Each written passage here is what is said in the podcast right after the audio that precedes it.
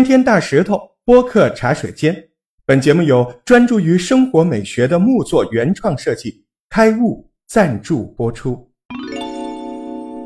哎，问你个问题啊，你胆子大不大？你怕不怕鬼？为什么问你这个问题啊？胆子大好呀，因为一般人都怕鬼呀，胆子小啊。所以胆子大的人，根据这个稀缺性原理，胆子大是可以赚到超额的利润。也就是说，如果你胆子大，你应该赚的钱比别人多。以前你胆子大不怕鬼，那只能当着你吹牛的资源吧，产生不了什么经济价值。现在只要你胆子够大，你不怕鬼，那我告诉你，你有办法可以直接赚到很大一笔钱。是真的躺着赚钱，而且工资还特别高。到底是什么工作需要这样的人才呢？啊，对对，我不是去说盗墓啊，那是盗墓是违法的，也不是说什么火葬场工作，火葬场人家现在名额有限，不是想去就能去的。我跟你说的是个正经八百的工作，这个工作呢叫凶宅试睡员，也就是说你去那些。这个有 有名声不太好的那些房子啊，有传闻的那些房子，不就叫凶宅吗？你去凶宅里面睡一天，就给你一千四百多块钱。哪有这么好的工作呀？真的有，不开玩笑。就在这段时间，我们杭州的阿里巴巴就在公开招聘这个职位，而且开出来每天一千四百多块钱的工资。有一百多人都去应聘了，你说这是阿里巴巴要疯吗？这么无聊，非要让人家去凶宅里睡觉给钱，这是造节目效果吗？这是玩吗？不是，不是，不是，这是真的，这里面大有商机，而且还是暴利那种的商机。那他们是具体怎么赚钱的呢？嗯，我先给你讲一个正式的故事，你也许就理解。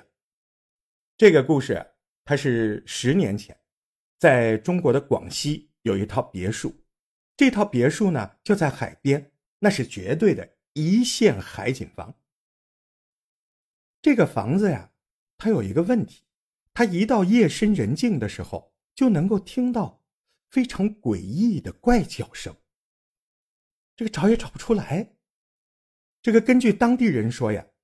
说这个这套别墅它所在的地方有问题，这个地方当年是个码头，而且呢是那些出海淹死的人捞起来，他就晾在这儿等着家人来认领，是这样一个地方。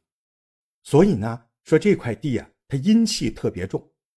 好吧，因为这个一套价值七十多万的别墅，卖三十万块钱没人要。哎，还真有这么俩兄弟。哥俩都是光棍，他也买不起什么正常房子，但他们俩就不信这个邪，人家不怕，人家买下了这个别墅。可是住进去之后才发现，这还真是一到夜深人静的时候，他就能听到诡异的乱叫声，有时候在厨房，有时候在厕所。接着这哥俩反正是买都买了，光脚的不怕穿鞋的，就到处找呗。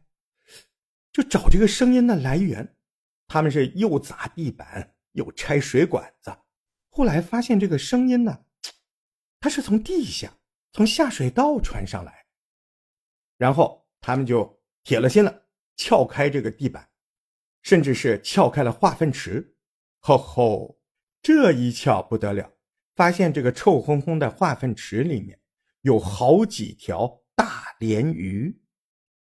哦，原来这个声音就是这几条化粪池里的大鲢鱼弄出来的。这哥俩就忍着恶臭，把这几条大鲢鱼捞上来。捞上来以后啊，哎，这个别墅还就真没有怪声音出现了。我我不是跟你编故事啊，这个事儿后来上过中央电视台那个《走进科学》节目，你们可以去搜关键字。中央电视台这么一报道呢，这个别墅的市场价格。那就一路飙升喽，升到了四百多万。哥俩当时是多少钱买的？三十万，就这么就赚了三百六十万。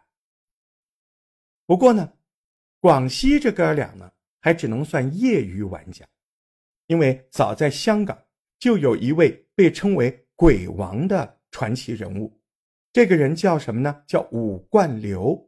武是伍子胥这个武，灌灌水的灌，流动的流。武冠流，武老板就是靠这个凶宅买卖赚了上千万。你只要跟他说哪儿有凶宅，价格便宜，他马上就过去买。然后他怎么做呢？他把它改装成集体宿舍，啊，让一帮年轻的小伙子进去住个三年五年的，然后再一转手，正常的就卖出去了。小伙子阳气高呀。再说人多人家不怕呀，对不对？时间一长，啪，正常价格卖出，那他就赚了一大笔。咱们再回头聊啊，阿里巴巴花这么高的工资招凶宅试睡员，他们又是怎么赚钱的呢？他们也盖成宿舍？不不不，阿里呢有一个自己的法拍平台，就是法院拍卖的平台。那很多有问题的房子啊，很多凶宅。虽然价格很便宜，但是一般人还是不敢买。所以思来想去，这个阿里呀，他就像要招募一批胆子大的人，去干嘛？去试睡，并且还开直播，这样来盘活这些凶宅。我以前也经常说，说你的工资的高低和你的老板没有关系，和你的学历也没有关系，甚至和你的工作能力都不太有关系，而是。与你工作的稀缺性有关，什么九八五、二幺幺，他们工资为什么高？因为稀缺。当时我说这话的时候，很多人不服。现在你看，这个凶宅试睡员是不是再次证明稀缺是高工资来源的唯一原因？而且我还告诉你啊，这个凶宅试睡员的收入远不止这个面前一天一千四百多块钱的工资啊。凶宅试睡，人家要直播的，直播本身就是个很大的流量入口。你看现在，你要说哪个凶宅直播，我告诉你，看的人不会少，成千上万。其实呢，他们的变现方式还是有无限的潜能可以挖掘。我们每个人呢，也好好想想，我们有什么是稀缺的，我们也挖掘一下自己。呵 呵下次节目再见。